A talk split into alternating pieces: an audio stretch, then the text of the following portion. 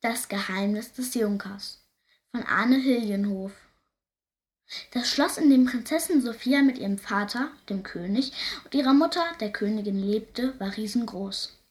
Da gab es prächtige Säle mit Leuchtern aus Kristallen und schweren Vorhängen, Türme, von denen man über das Land schauen konnte, und im Keller enge Verliese mit eisernen Gittern. Die Prinzessin durfte jeden Winkel des Schlosses erkunden, mit Ausnahme der verschlossenen Gemächer am Ostflügel. Eine Tür aus schwarzem Eichenholz führte in diesen Teil des Schlosses, aber die Tür war immer verschlossen. Oft stand die Prinzessin vor der dunklen Tür und betrachtete die Schnitzereien im Holz. Doch ähm, nie kam niemand heraus und niemals ging niemand hinein. Wenn die Prinzessin aber ihr Ohr an die Tür legte und lauschte, dann war es ihr manchmal, als hörte sie dahinter eine Stimme, die leise klagte. Einmal fragte sie ihre Mutter, warum ist die Tür zum Ostflügel verschlossen?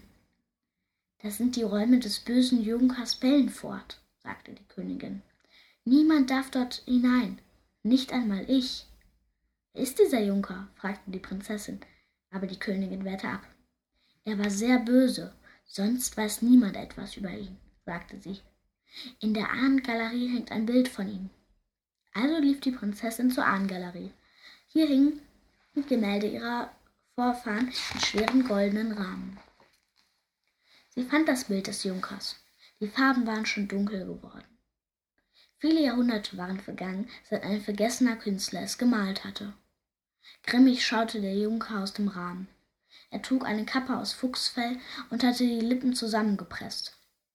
Das Bild hing ein wenig schief, und die Prinzessin griff nach dem Rahmen, um es gerade zu rücken. Sie drückte und ruckelte aber es kippte immer wieder zurück. Da hob die Prinzessin das Bild an, spähte dahinter, und wirklich, etwas hing an der Rückseite zwischen Bild und Wand. Die Prinzessin griff danach und zog einen großen Schlüssel hinter dem Bild hervor. Trepp auf, Trepp ab, rannte sie durch lange Flure und weite Säle, bis zu der Tür, die in die verschlossenen Gemächer führte. Die Prinzessin schob den Schlüssel in das Schloss, es knackte und knirschte. Dann lehnte sich die Prinzessin mit ihrem ganzen Gewicht dagegen. Es knirschte wieder, und endlich sprang die Tür auf. Im Raum dahinter roch es modrig. Altertümliche Möbel standen an den Wänden, und die bleigefassten Fenster waren blind von, vom Staub. Die Prinzessin horchte. Jetzt konnte sie es deutlich hören. Im Nebenzimmer klagte und jammerte jemand. Sie nahm allen ihren Mut zusammen und ging auf das Zimmer zu. Als sie durch den Türrahmen hineinschaute, klopfte ihr das Herz bis zum Hals. Dort stand eine Gestalt mit einer Kappe aus rotem Fuchsfell. Sie war blass und durchscheinend. Die Prinzessin konnte durch sie hindurch die geschnitzten Stühle im Hintergrund sehen. Sie schluckte. Dann klopfte sie gegen den Türrahmen. Verzeiht, fragte sie zaghaft. Darf euretwegen niemand diese Räume im Ostflügel betreten? Das Gespenst fuhr herum. Wer stört mich in meiner Einsamkeit? wisperte es überrascht. Ich bin Sophia, die Tochter König Karls, sagte die Prinzessin. Seid, seid ihr der böse Junker Bellenfort? Da seufzte das Gespenst. Bellenfort, Bellenfort, sagte es. So hat mich schon lange niemand mehr genannt, schon viele Jahrhunderte nicht mehr seit ich verflucht bin und hier mein armseliges Dasein fristen muss. Warum seid ihr verfluch verflucht? fragte die Prinzessin neugierig. Und warum nennt man euch den bösen Junker? Das Gespenst seufzt, seufzte wieder. Weil ich meinen Untertanen all ihr Geld und das wenige Gold, das sie hatten, abgepresst habe. Und nun bezahle ich für meine Hartherzigkeit schon viele Jahrhunderte lang. Aber kann euch denn niemand helfen? wollte die Prinzessin wissen. Nur ein Held, der ohne Furcht ist, sagte das Gespenst. Aber einen solchen gibt es nicht. Die Helden in diesem Königreich hatten nicht einmal den Mut, zu mir zu kommen, weil sie sich vor Gespenstern fürchten. Die Prin der Prinzessin tat der Junker leid, auch wenn er früher böse und ungerecht gewesen war. Ich will versuchen, euch zu helfen. Was soll ich tun? fragte sie. Das Gespenst sah sie zweifelnd an, dann seufzte es wieder. Hm, du musst zu der alten Kapelle am Weiher im königlichen Park gehen. Dort hat man mich nach meinem Tode beerdigt. Hinter dem Gedenkstein mit meinem Namen führt ein Gang in eine Höhle.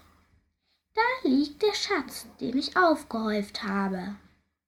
Nimm diesen Schatz und verteile ihn an die Armen. Dann bin ich erlöst, sagt das Gespenst. Aber sei gewarnt, der Schatz wird bewacht. Nur wer seine Furcht besiegt, kommt, an den Wächtern vorbei.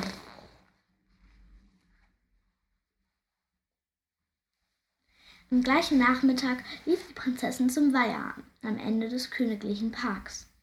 Dort stand eine uralte Kapelle. Darin war das Grab des Junkers, so wie das Gespenst es beschrieben hatte. Die Prinzessin drückte gegen den Gedenkstein im Inneren der Kapelle. Er schwang zur Seite und gab die Öffnung zu einem dunklen Gang frei. Die Prinzessin bückte sich und trat ein. Ganz hinten in dem Gang glomm ein Licht, darauf ging sie zu. Sie kam in eine niedrige Kammer, in der neben einer Lampe ein schwarzer Hund lag. Der erhob sich, knurrte und fletschte seine Zähne. Die Prinzessin dachte daran, was der Junker ihr gesagt hat. Leise murmelte sie vor sich hin, ich will keine Angst haben, und ging mutig auf den Hund zu. Tatsächlich legte er sich wieder hin schloss die Augen und winselte. Erleichtert ging die Prinzessin weiter. Da kam sie in einen zweiten Raum. Hier erhob sich ein, sich ein Hund, der Augen wie glühende Kohlen und Zähne spitz wie Nadeln hatte. Der Prinzessin pochte das Herz bis zum Hals. Trotzdem, ich will keine Angst haben, dachte sie. Da legte sich der Hund nieder und winselte. Die Prinzessin tastete sich weiter durch den Gang und kam in einen Raum, der größer als alle anderen war.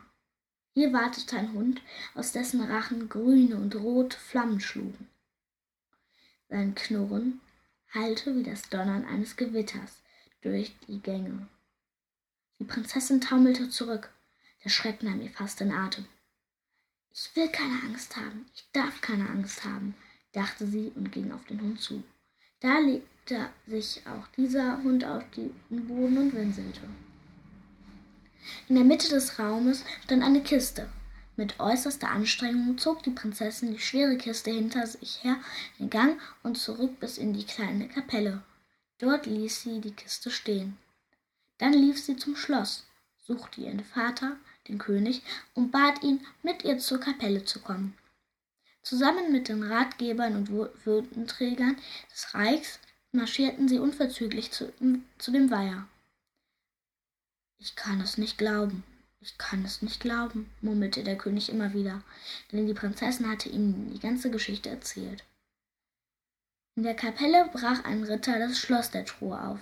Gold und Edelsteine funkelten daran. Ich kann es nicht glauben, wiederholte der König. Damit können wir ein Heer ausrüsten und endlich das Nachbarkönigreich überfallen, rief ein Berater. Wir können große Schiffe bauen und über das Meer segeln, meinte ein anderer. Und fremde Länder entdecken, stimmte der König begeistert zu. Aber Papa, dann wird der Junker niemals erlöst werden.